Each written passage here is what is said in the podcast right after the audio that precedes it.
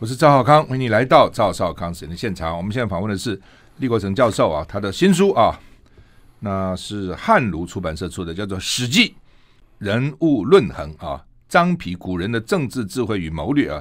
来，教授早啊，好，你好。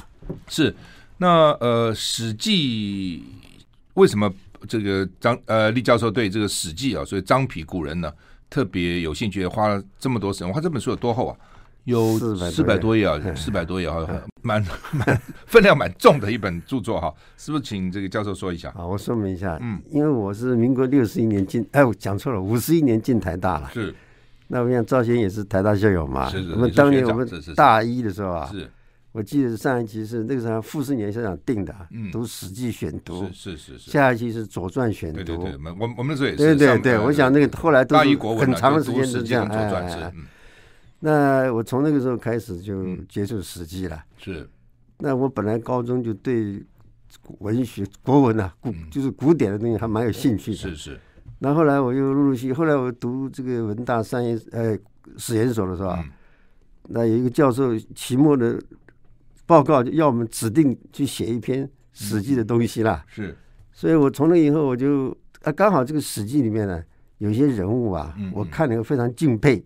是，比如我们随便举一个，你像伍子胥，虽然后来被夫差赐死啊，是，可是他这个眼光非常深远。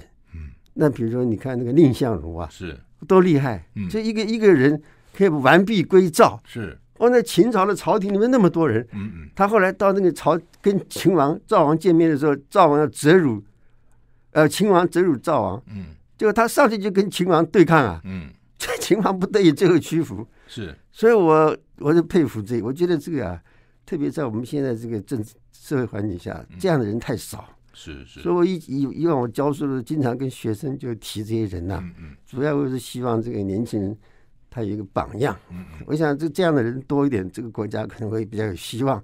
是，这是我的看法。是，那李教授，你本来就是台大历史系毕业的，对对对对。后来在国家发展研究所，就原来的三研所，对对对对，担任这个副教授、教授一路上来哈。嗯，那我看这个序，很多人都说你对国共之间的啊，这这这这是我的本行。哦，你本行啊，因为我这个大学呃不讲研究所时代啊，我的硕士论文是中国抗日战争前的学生运动哦，就是就是抗战前就九一八事变又到抗战，嗯，中共在里面删呐，是。我当时我都知道吴湘湘嘛，是是。那我就开始涉猎这个部分，嗯嗯，然后然后我对这个还还蛮有兴趣，而且下了一些功夫，是是是，还是有些了解。反正共产党很会搞学生运动，哦，厉害厉害。国民党也算是被搞垮了。我甚至于我大胆讲啊，嗯，他不但会搞学运，他会搞社会运动，嗯，公运的什么学运什么他都来，公运学运。更可怕，他的军事的谋略，嗯，国民党为什么一败涂地，就根本就搞不过他了。我们这个题外话，他为什么那么厉害？我觉得有一部分，因为你这本书也讲，你说很多这个军事的很会打仗的，根本不是军校毕业的，没有错，是不是这样？没有错，反而会打仗。哎，为什么？这个这个就是司马迁，这个怪司马迁为什么？我比如说我书里面举两个人啊，一个就是那个田丹，嗯，一个比如火牛阵，哎，火牛一个叫赵舍，是赵奢侈的奢，这个在那个《蔺相如列传》里面有。这两个人，一个一个人是原来是当税吏。就是收税的，收户税的，一个是管市场的。嗯，我怀疑这些人啊，可能私底下都要研究这些兵学、兵学。嗯，否则的话，你一个从来没有兵学修养的国家，把这么大的军事重任交给你，嗯，别人都没有办法，哎，他就有办法。你看田单多厉害，嗯，哦，他用各种方法，结果最后把对方打得稀里哗啦，然后七十二个丢掉城市全部收回来。嗯嗯，所以我觉得这个司马迁就是没有讲他们年轻的时候到底有什么这方面修养都没讲。嗯。所以这是蛮遗憾的，嗯，但是我推测应该是有，嗯，因为一般的人你从来没有兵学修养，你就一下子就可以介入这么深，而且谋略这么好，我是不大相信的。嗯，蒋介石是正科班日本士官学校，他那个士官学校就等于是我们军官学校，对不对？并不是真的士官，对不对？毛泽东什么也不是，我们湖南师范，但是毛泽东打仗很有策略的。但是我这个哈，我会插一句话，我看过大陆出版的哈，二十毛批点的二十四史，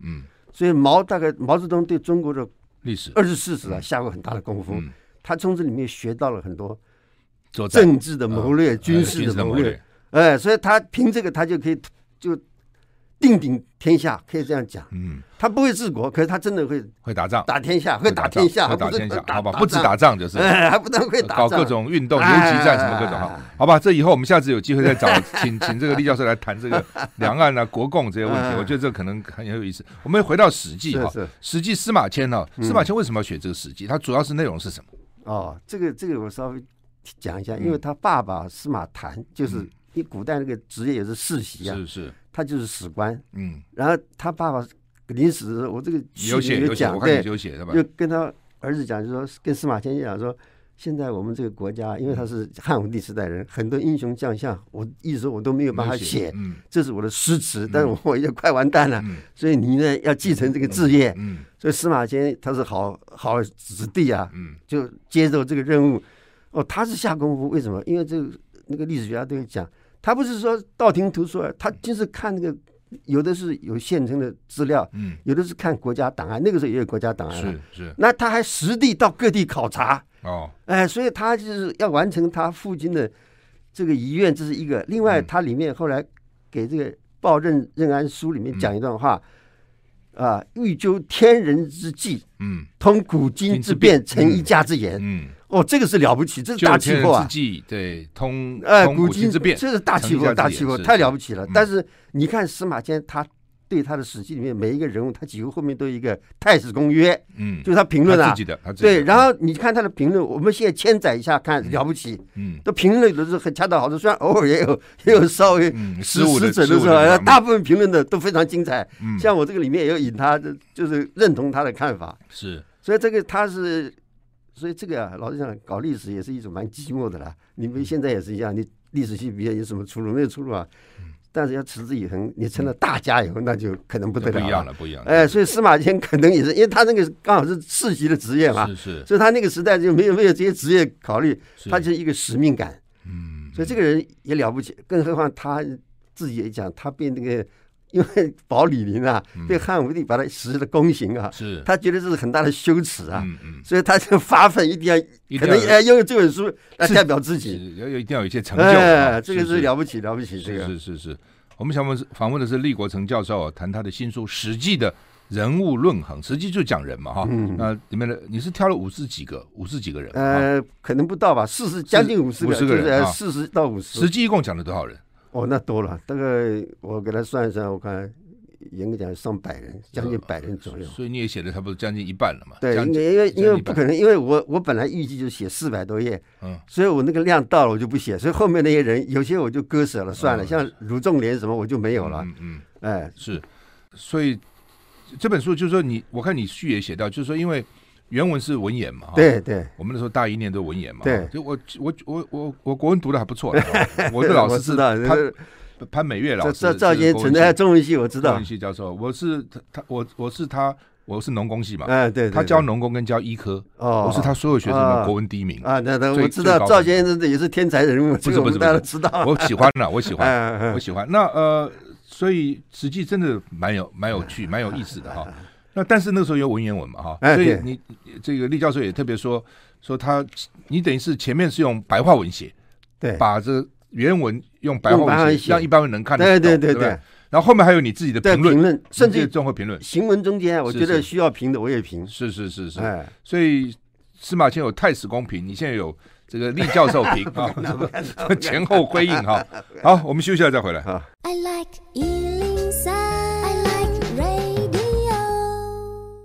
我是赵少康，为你回到赵少康时间现场。我们现在访问的是厉国成教授，谈他的新书啊，《史记》的人物论衡，张皮古人的政治智慧与谋略。哈，因为人很多了哈，我们就挑几个。因为你这边也写到说，这些人里面有的是有善终的，对对，有的是没有善 终啊。我们先综合讲，为什么有些人可以善终，有些人不能善终？哦，这里面因素很多了。嗯，这个善终的，我想有些是正常运气好，甚至于我坦白讲啊。眼光独到。我们讲一个人范蠡，就是勾践复国嘛。他有两个重大的功臣，一个是范蠡，一个是文种。嗯，范蠡呢帮勾践很多忙，是甚至于说把吴国灭掉以后啊，我再插一句话，那个因为夫差当年报他父亲之仇啊，把勾践打败了。是那勾践就运动夫差的这个宠臣伯嚭啊，说要求和。嗯，夫差同意，伍子胥不同意。那那后来这个夫差被勾践打败以后，勾夫差就跟派人跟勾践讲，当年我放了你一马，你今天也放我一马。是勾践有一点软，心软，范蠡就跟勾践讲，不可以，就把他赶尽杀绝。嗯，这个就跟毛泽东当年啊要下江南一样。嗯，一一将胜勇追穷寇。嗯嗯，不可沽名学霸王。是。这不要国民党非要把它干干光不可，不可以长江南北，对对对对，各据一方不可。对，所以所以就这个勾践后来这个呃夫家就自杀，就自杀。嗯，所以那勾那这个范蠡他做了这个事以后啊，他这个史记里有讲啊，他说夫勾践这个人，看他的长相啊，什么鹰鼻子鹰眼啊，什么勾鹰钩鼻子，什么长脖子，嗯，这个人是可以共患难，不可以共富贵。是，所以他就。飘然远引，跑到今天的山东海滨啊做生意。嗯，他他到了山东以后，写信给文总，嗯，就说你呀不要傻了，赶快跑啊，赶快跑吧，嗯。就文总这个笨蛋，他不知道，嗯，夫差给他誓死啊。哎呀，嗯。所以你看善终恶终，嗯，自己的判断。呃，从这个地方是不是看你的眼光？嗯，范蠡这个人太厉害了，他这样子跑了以后呢，他到了山东海滨啊，他贩卖鱼源，还赚大钱，啊，赚大钱，变成大富翁啊，嗯。大富翁，然后大家呢，甚至于齐国就请他，你要当宰相，他嫌烦了，嗯，他说我不干，不要，他把钱通通散尽，他又跑到陶朱公，就陶朱那个地方去了，又去做生意，又赚大钱，他三千几地都是大富翁，哦，这个在历史上真是少有，会军事，会治国，又有会商业，又有独到的眼光，所以这个是我讲啊。这个人他后来善终，嗯、那这个不能善终的还有好多啊，有的是太笨了，嗯、有的太混蛋了。嗯嗯、你像那个白起啊，是。白起他是很会打仗，是。就坑多少人？对对对，很很会打仗。嗯，那最后呢，他被秦王赐死。嗯，那赐死的原因很多，那基本上就是他第一个，他杀那么多人本身就不对；第二个呢，他的靠山是那个冉侯魏冉。是。冉侯后来倒了嘛，被范范遂把他搞垮了，嗯、搞垮以后他没靠山了嘛，嗯、范遂就是在秦王面前说他坏话，最后他只好自杀。嗯，所以这个自杀有很多原因。那像商鞅也是，嗯，商鞅他变法做做有大功啊，嗯嗯，嗯。可是他太刻毒，是，他既然把太子的老师太子犯法而与民同罪嘛，嗯，但太子是储君不能处罚，杀、嗯、老师，哎，所以你的老师要接受处罚，有的是割鼻子，有的刺脸，嗯。嗯那你说这些人怎么忍受那个羞辱？嗯、但是那个秦孝公重新他就大家认了。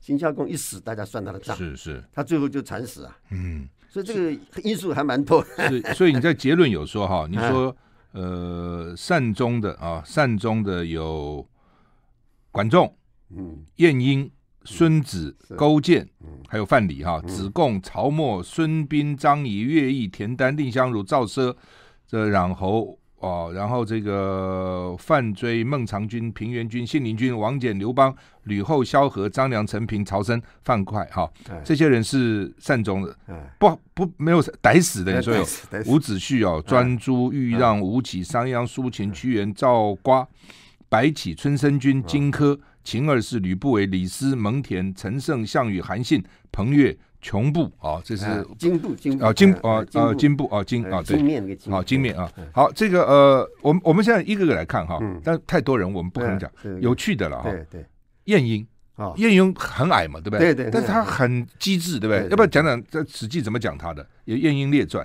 《管晏列》呃《管晏列传》。对，他其实《管晏列传》里面呢正文并不长，不长。对我看长嗯。但晏婴这个人他有几个特点啊。嗯。第一个，他这个不奢侈。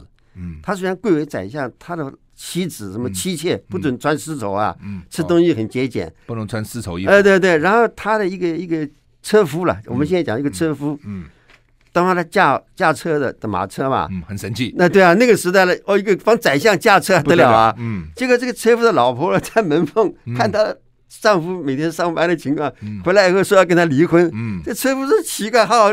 他说：“人家晏婴那么矮啊，这个都人家那个当宰相，你那个高头大马，这个当那个车夫还制约不得了。嗯、然后这个这个车夫一听到这个话以后，就说好，那我改嘛，嗯、这不能离婚嘛，就改。谦虚起来。对对对，然后后来晏婴觉得奇怪，哎，改变了。你这你怎么样？他就跟那个晏婴讲说这个原因。那晏婴说：哦，这个了不起，就提拔他。原来是个车夫啊，就给他一个官位啊，给他个官位。哎，所以这个晏婴他他是有很多长处，他他这个，所以因此呢，他这个。”主要是这样子，所以这个他是有一些长处。嗯，那这个人是有趣，蛮蛮有，很很机智。但是他这个里面啊，比如说你看那个，如果是看孔子的列传里面，就有一个世家了，一个什么问题呢？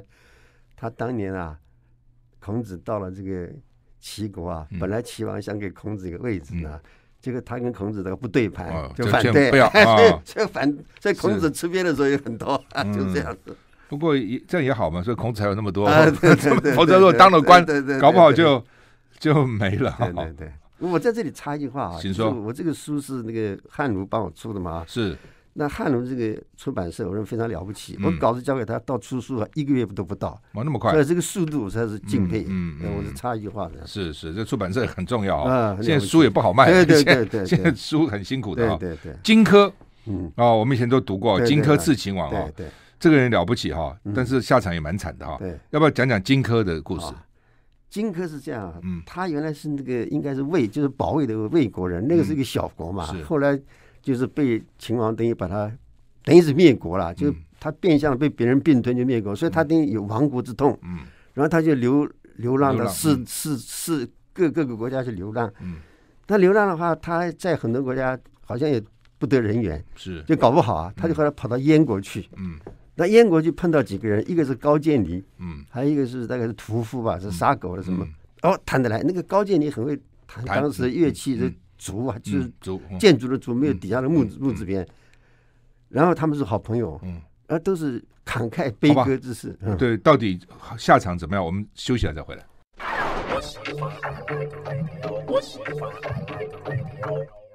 我是赵康，欢迎你回到赵少康实验的现场。我们现在访问的是李国成教授，谈他的新书《史记人物论衡》啊，是汉儒出版社出的哈。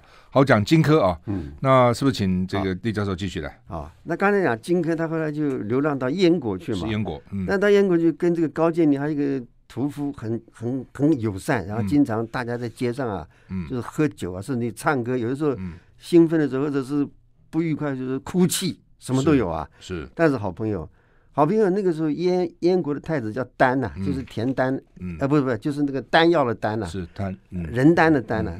那他是本来是在秦跟秦始皇啊，年轻的时候一起做人质，很友善。嗯，后来这个秦王政做了秦王以后，对他很坏，嗯，所以他很生气，他回到燕国就想报仇啊，嗯，那报仇的话就。哎，燕国是个小国，你要报秦王不容易。嗯、那刚刚历史上，我这个书里面有曹沫，就管仲时候一个曹沫，是。他劫持齐桓公，嗯，所以逼齐桓公把侵吞至鲁国的土地吐出来，还，嗯，齐桓公不得已就同意了，嗯、可是他最后还回想把他杀了，嗯，管仲就劝他不要，所以你你你这样你就没有信义了，嗯，后来就齐桓公就忍了，嗯、忍了以后，因为他这样就觉得有有信义，大家就佩服他。嗯所以齐桓公能够春秋春秋一霸，管仲是帮了很多忙。嗯，嗯要要言而有信。哎，对对对，所以说他就想找一个人学曹沫，嗯，劫持这个秦王，嗯，然后要他把侵吞各国的土地吐出来，嗯，那这样的话，他地方报仇的地方他也就比较安全了嘛。嗯、那就找一个老先生叫田光，嗯，那田光这个人呢，这个当时已经老，可能年轻的时候司马迁这里没有讲很清楚，嗯、年轻应该不错的，哎，英雄豪杰，嗯，他就。托他的老师去找田光，就田光跟他见了面以后，他一定把你你你这边讲啊，我觉得古人这很绝，太太子那时候也很不不简单，对对对对。那这田光来，他就亲自到大门外迎接，对对对，用后退着走路的方式 做前来，倒倒退来做前来，这多么多么描写的，多么谦 谦卑哈，对对。然后跪下来，用袖子帮田光先生掸了掸 灰尘，那个那个那桌椅那个，那田光一定很感动嘛，是吧？对。哦，是啊。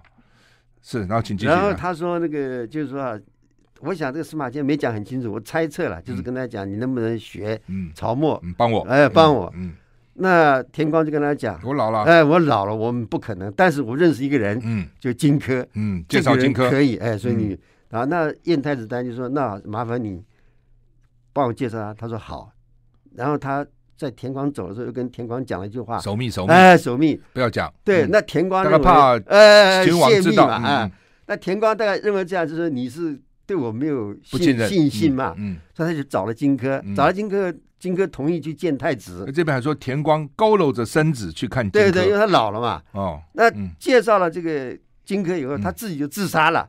他跟荆轲讲：“就是说，你去跟燕太子丹讲，我这样自杀就可以没有泄密的问题了。嗯，这古人这个智觉，我们是觉得今天不能想象。嗯嗯。那那荆轲现在好像这个都跑到韩国跟日本，他们喜欢自杀，我们不自杀了啊。然后然后荆轲自杀也不对了。对，然后荆轲见了燕太子以后呢，燕太子就把这个状况跟他讲。嗯。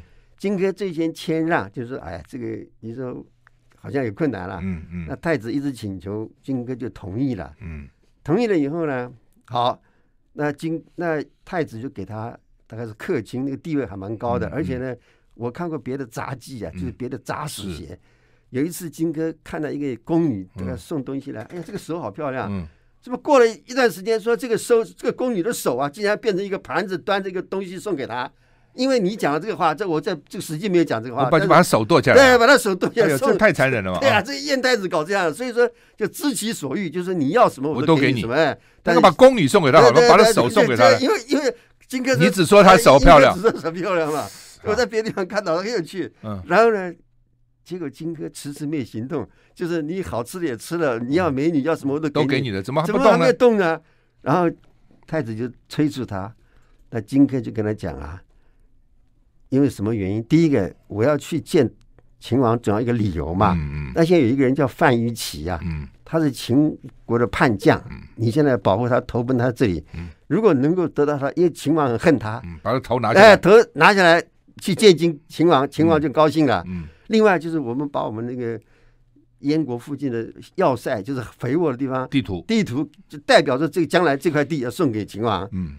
然后在这个状况下呢，那么我就可以接近秦王，然后我就可以有所行动。嗯，好，那哎，太子同意。太太太子是这样讲，他说樊一奇这个我不行，因为他是逃难到我这边，我怎么好杀？对我那么之前就有人劝嘛，他都不愿意。对对，然后后来一荆轲就不讲话，自己跑去见樊於期，就把这个前因后果讲了。就樊一奇说啊，哈，我早就想报仇，没有办法。那现在你既然这样讲，自杀吧。哎，我就成全你。就自杀了，就把头就给了荆轲。那个时候人真是哈。对对对。然后荆轲就拿了这个头以后啊，就跟去太子讲。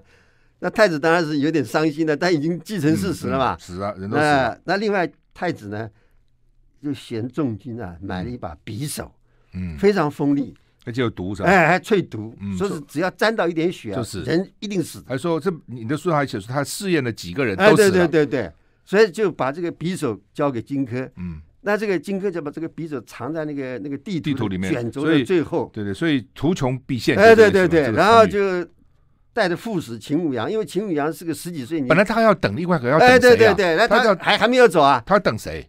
他一个这司机没有讲，他说要等远方一个朋友来一起去，可能那个人荆轲认为是理想的伙伴，嗯，可能会成事。但因为燕太子一直催他，认为他是不是怕了不敢去，所以荆轲后来就说好，那那就我就去吧，我就去吧。那燕太子丹就给他。派了一个副使，秦舞阳，秦舞阳十三岁就杀过人，十三岁的时候杀过人，不十三岁就认为他很行啊。结果没想到见了秦廷以后，他吓得发抖啊，因为他知道这是要干什么事啊。这个秦王一看，哎，怎么一回事？那他哎，什么抖啊？你怕什么？对，然后荆轲就赶快打圆场说啊，这个是一个乡下人，所以说秦王原谅他。原来他他是拿着地图嘛，因为先是把那个荆轲拿着人头啊，翻译起人头，秦王看了很高兴，很高兴。然后就说：“那你把那个地图给我看看。”地图拿来，然后荆轲就把地图打给秦呃秦王，那那慢慢要把它打开嘛，打开最后就把鼻子拿来了，要刺，抓住了秦王的衣袖，就准备要刺啊。秦王一惊而起啊，这个衣袖大概就可是断裂还是怎么样？可那个时候王的衣服料子都很差嘛，我看到王你怎么断了呢？这个可能很长啊，啊，也也可能这个就可能黄级之下，还是这个没有细节，我们就不大清楚。然后他就就跑了，哎，就沿着那个宫廷的柱子里面跑。然后大臣也不敢不敢上，因为不能带兵器。对对，因为规定是秦王没有命令的话，不能带兵器，侍卫不能上殿。嗯，一直在殿下。大臣也不能带兵器。对对对对，不能在这臣下都不能带兵器，所以荆轲在后面追。那按你讲，这个我这个书里面也讲，嗯，你你在后面一丢他，就只要碰到就死了嘛。那那他一定死了嘛。可是因为活捉，要活捉，要希望说签契约，然后叫他逼他退那个，所以大概是这个原因。荆轲就这这是有点太对啊，就要求太高了嘛，对啊。然后他就好，的，那那那他就一直追，那追到最后啊，因为秦王有佩剑，那个佩剑很长，大概也很硬，拔不出来。这个有一个人就跟他讲说：“你把那个剑啊，就是底下有人讲。”放到背后，嗯，啊，背后从背后手在头附近一拉就出来了嘛，拔剑，哎，拔出来就拔出来就把这个金戈腿砍断了。那中间那个药师是吧？对，另外中间就是就有一个医医师，哎，一个医师他有药囊嘛，在他秦王没有拔剑的时候就要打这个金戈嘛，但是大概没打中嘛，那这一砍了以后就金哥就腿断了，就是要坐在那个柱子旁边了。那金哥就笑着说：“哦，就把那个匕首丢过去，但是丢不到嘛。嗯”那金哥就笑着说：“我为什么今天没有刺杀你成功？就是我要准备要去学曹墨，嗯、但是现在事不成，我也认了。嗯，最后当然就被乱剑乱刀砍死了嘛。所以所以所以这 所以这个所以金哥这个死是蛮壮烈的。老师讲一句话，哎，风萧萧兮对对哎对，壮士一去兮不复返。嗯，因为他那个跟太子辞别的时候啊，他的好朋友高渐离。弹竹弹得非常好，嗯，好几个朋友在易水边，因为那是燕国的那个边界嘛，嗯，就给他送行，嗯，那就弹那金那金戈就唱“风萧萧兮易水寒，壮士一去兮不复返”，然后大家知道这个事情都掉眼泪哭泣啊，嗯，那金戈就掉头就往西走，再再不回头，嗯，所以这描写这个人是真的有豪杰的情怀是是很精彩的啊、哦！这是这个这段是非常精彩的。我们现在访问的是厉国成教授，谈他的新书《史记人物论衡》。我们休息再回来。I like 103, I like radio。我是赵少康，欢迎回到赵少康时间的现场。我们现在访问的是厉国成教授，谈他的新书啊，这汉儒出版社给他出的《史记人物论衡》啊，张皮古人的政治智慧跟谋略哈。秦始皇啊，厉教授，我一直不解秦始皇。嗯书同文，车同轨，统一六国，嗯、那么丰功伟业哈，这两下子秦朝就完了。照理讲，应该是你看他一世、二世、三世，应该一直永垂无疆之秀啊，怎么会搞成这样子呢？这个，这个，我我稍微就秦始皇的这个事迹简单讲。首先，我们讲他的身世，嗯，这是很有趣，因为在李不韦列传里面啊，司马迁交代很清楚，嗯，因为李不韦他弄一个就是秦王子楚，那个那个他本来是就是燕昭王的。应该是孙子了，不是儿子。嗯、那他的排名也有二十几个儿子，他是排名中间呐、排名中间的话，那么，那么他的爸爸就把他派到别的国家当人质。嗯，啊，当人质不受重用嘛？嗯、不受重用应该是赵国，不受重用的话，李不韦他不是赵国人，可是他在赵国做生意碰到了子楚。嗯，他就觉得说。这是奇货可居啊！为什么？我如果把这个家伙扶成王秦王，那我是不是抖起来了？嗯，然后他就跟他说：“哎，我可以帮你怎么样？”子楚不相信，这是狗屁！我怎么可能？哎，但是因为李这个吕不韦，他是个做生意赚了很多钱，就有千金的，在古代千金很多啦。是哇，这个很，他的手笔很大，五百金给了子楚，作为你在。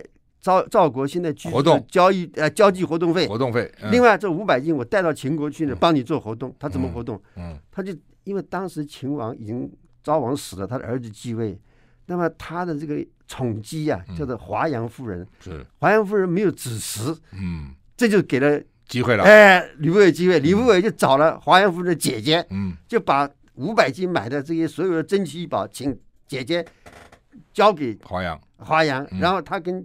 姐姐说：“你跟华阳夫人讲，你现在没有子嗣，将来有一天大王老了完怎么办了？那你怎么办？所以你应该现在认一个，嗯，干儿子，哎，干儿子了。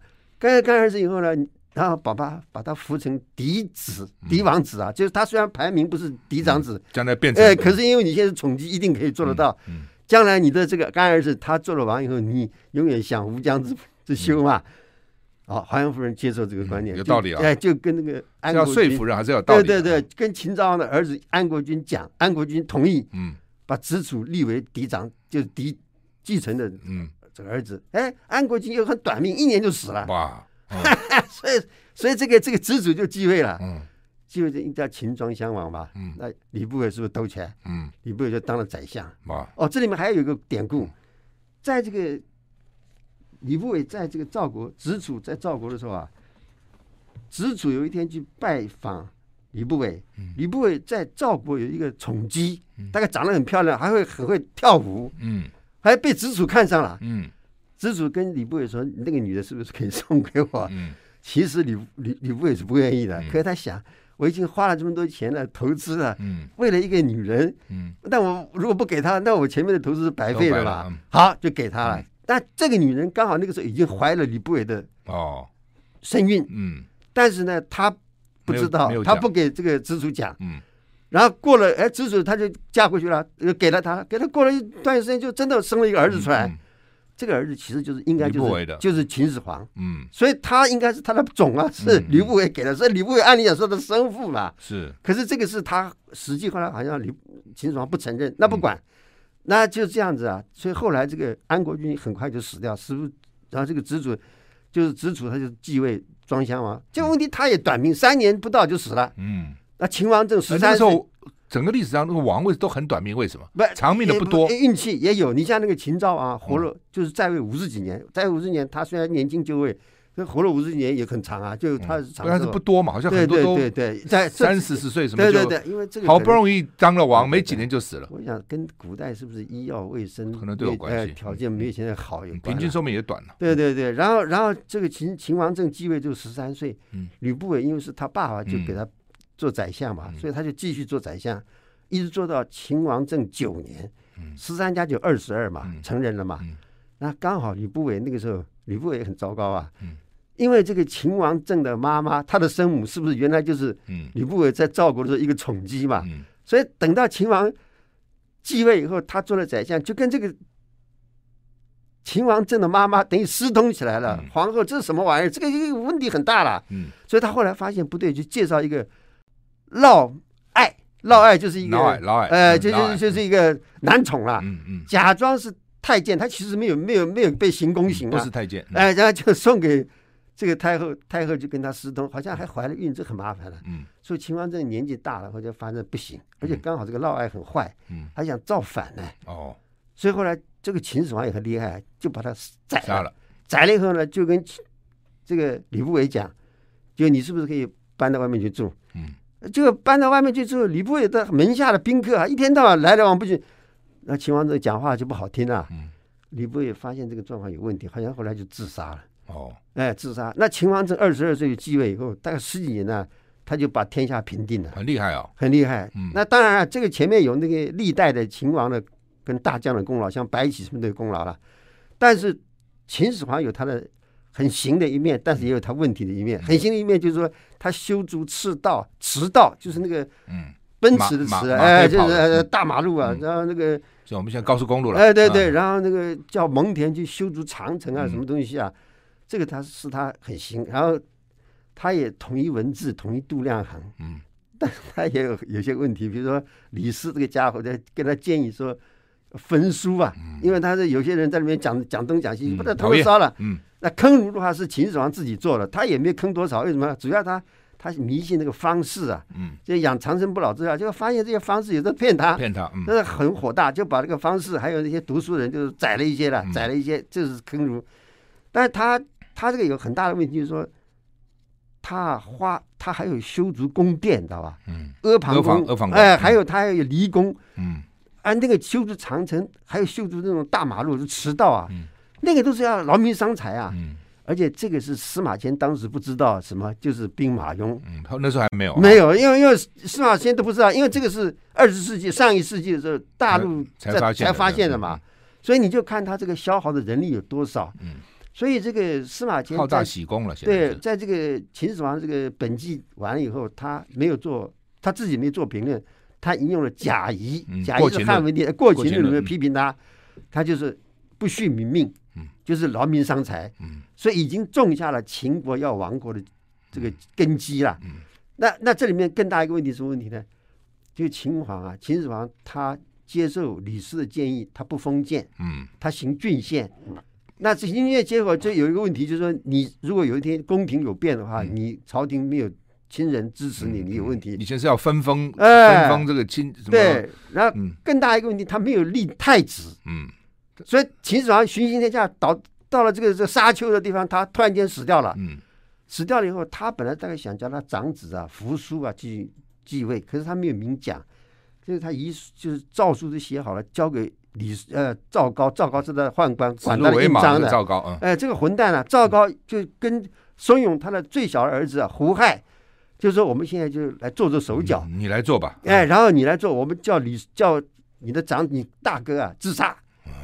所以赵高就用一个伪招派人送去给这个扶苏，还有他的大将蒙恬。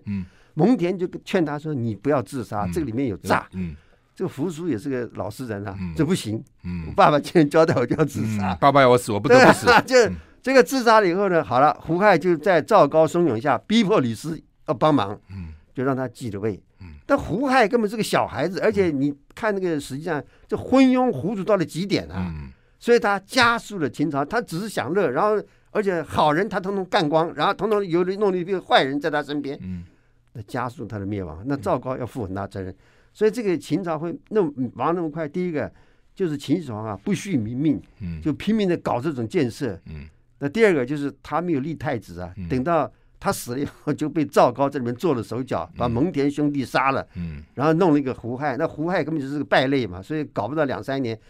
胡亥元年啊，陈胜已经起义了。嗯，虽然陈胜失败，那接着各地的什么刘邦、项羽都都，都出来了，都出来了。对啊，所以他他最后只有只有完蛋的一条路啊，而且他还被这个胡亥被被赵高逼死了。嗯，所以赵高这个很坏，赵高这个人是好，这个秦秦朝就这样完了哈，好不容易啊统一六国，后来一下就完了。嗯、我们现在访问的是立国成教授谈《史记》里面的人物，我们休息一下再回来。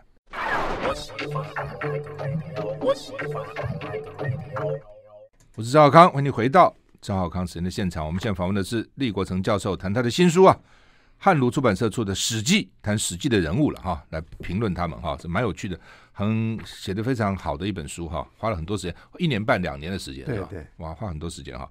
那本来很多，其实很多人物那个时候都是很精彩的，韩信啊、项羽啊，不管他是悲剧人物、英雄人物，不管什么，其实都是那一生都过得很精彩哈。我们只要三分钟呢，来立教授给我们做个结论吧。好，我从这个从这个这本书我写了差不多将近五十个人不到了这个传记里面，我就得到一个印象，我在我的最后的结论就讲，就是古代的这些人呐。他为什么成功失败？他都有理由。嗯，你比如说韩信，他为什么后来他会那么会打仗，为什么失败？因为他这个做人不行。是。那那那另外我就讲到，像我刚才提到田丹、赵舍这些人，他原来他是一个文人，他根本不是武将嘛。嗯。可他为什么他后来也能够承担那么大的军事重任？能打仗。所以，所以我在这个书里面就鼓励我们年轻人啊，我特别举了，比如说这个太平天国起义以后，曾国清朝没办法，曾国藩啊，嗯，靠。就清朝命令他是一个书生嘛，是编练湘军，就把太平天国干掉了。嗯，毛泽东，请问一下，他是不是个文人？毛泽东不是职业军人啊，文人啊，对不对？哎，就他能够打天下。嗯，那那我我是想，孙中山医生，嗯，他能够开国，嗯，甚至我讲，哎，我们那个国防部长前面八二三八的于大为，嗯，于大为他是哈佛博士，那个是非常会读书的。是，可是八二三八的于大为是有很大的功劳，为什么？老想跟美国人当然要武器，于大为他是留美博士、哈佛博士，所以他这个很容易沟通嘛。嗯，所以说我的意思就是说，我们现在不要年轻人过分拘泥现实，眼光要放远大。你要立志做一个以国家兴亡为己任，甚至你现在一个月两万三万，嗯，为什么今天遭沦落这样？只怕政府是有很大责任嘛。嗯，你整个政策都有问题嘛。嗯，但是我们现在就是这这方面啊。整个环境局限了年轻人的这个思路以及他的志志向，嗯，所以我我是期望年轻人，因为我自己在台大教了几十年的书啊，嗯、期望年轻人是有一个大志向。那这些里面实际的很多人物可以给我们参考。嗯、你像蔺相如什么，我都非常佩服这些人。嗯，嗯那像伍子胥，虽然是后来是被夫差致死，可是伍子胥的眼光多么好，他早就劝夫差说：“你一定要把越国干掉，否则的话你会有危危险。”他不听，那不听，果然夫差到临死的时候才后悔了，你知道？嗯、所以我没有面目见夫见伍子胥，那那那你已经晚了嘛。嗯，所以这个这个由这些地方你就看出啊，一个人有远见。嗯，那我可以再提一个，就是屈原。屈原，哦、屈原这个人呢、啊、也很能干，可是屈原有一个毛病，用我们现在话愚忠。嗯，因为他是受制于楚怀王。嗯，但我们看史记的楚怀王根本是个昏君嘛。嗯，他个毫无能力嘛。嗯。结果，因为楚怀王后来就听了小人谗言，远离他以后呢，他就是很伤心呐、啊。然后他就就然后把他流放，流放他在那江边碰到一个渔夫嘛。那渔夫就说：“你不是三女大夫屈原吗？”他说：“是啊。”他说：“你为什么现在这么落魄？”他说：“举世混浊我独清嘛，众人皆醉我独醒。”这个渔夫也蛮厉害，就说：“哎，那既然这样，你何必就是随波逐流？然后你也引点这个。”为罪的，这个大家同流合污你就有了。嚯，这个荆轲的呃屈原的正色，这是开玩笑，这是什么话？嗯，就是他很在他的这个志节。可是我的看法是，你效忠的对象错了。嗯，而且太太史公也讲，嗯，以屈原的能力，他随便到哪个国家一定受到重用。可是他坚持只效忠。哎，楚国他哪里都不去，嗯，所以最后被流放的结果，他就只有投江自杀。欧米都这样，所以所以，我们现在才有粽子吃嘛。对对，所以所以这个很多事情啊，你你这就见古思之今这个诗经啊，你可以启发很多想法。读历史就为这个嘛。对对对，是是。不，你刚刚提到那个也是了，比如说美国参谋总长哈，他们叫参谋首长联席会议主席哈，很多都是预官干的，哎，对，不是西点军校哦，没有错，西点够优秀了吧？没有错，没有错，哦，明明他的 Minneapolis 那个海军官校够优秀了吧？空官够优秀，很多都是预官，ROTC 出来干到参谋总长，没有错，台湾不可能有这种事情嘛。台湾不可能有这种事情，台湾一定要军校嘛。但是你看美国，我看了好几任的参谋总长、参谋长都是文学校毕业。不，不过赵涵义，你讲这个哈，我有一个最近一个观察，对不对？我不敢讲。你比如特特别是那个那个一鸣啊，就是总长，嗯，沈一鸣不是交通事故出事，嗯、后来看到那个几个被提拔的将领啊，有些他的。背景都是很优秀，就是说他虽然是念的军校，可是他 IQ 很高。嗯，就比如说沈一鸣自己是建中毕业的嘛。嗯嗯。那一个朝的那个生还那个中将啊，他是花莲玉里国中非常优秀一个国中，就是了。对，一个家庭穷啊。不，我的意思是说，对对对，其实你包不要说别的行业，就算是军人，也不用拘泥于一定要找来提拔，只要好的人才，其实都可以用的了。对，嗯，好，谢谢厉国成厉教授来跟我们谈史记的人物，谢谢，谢谢，好，谢谢。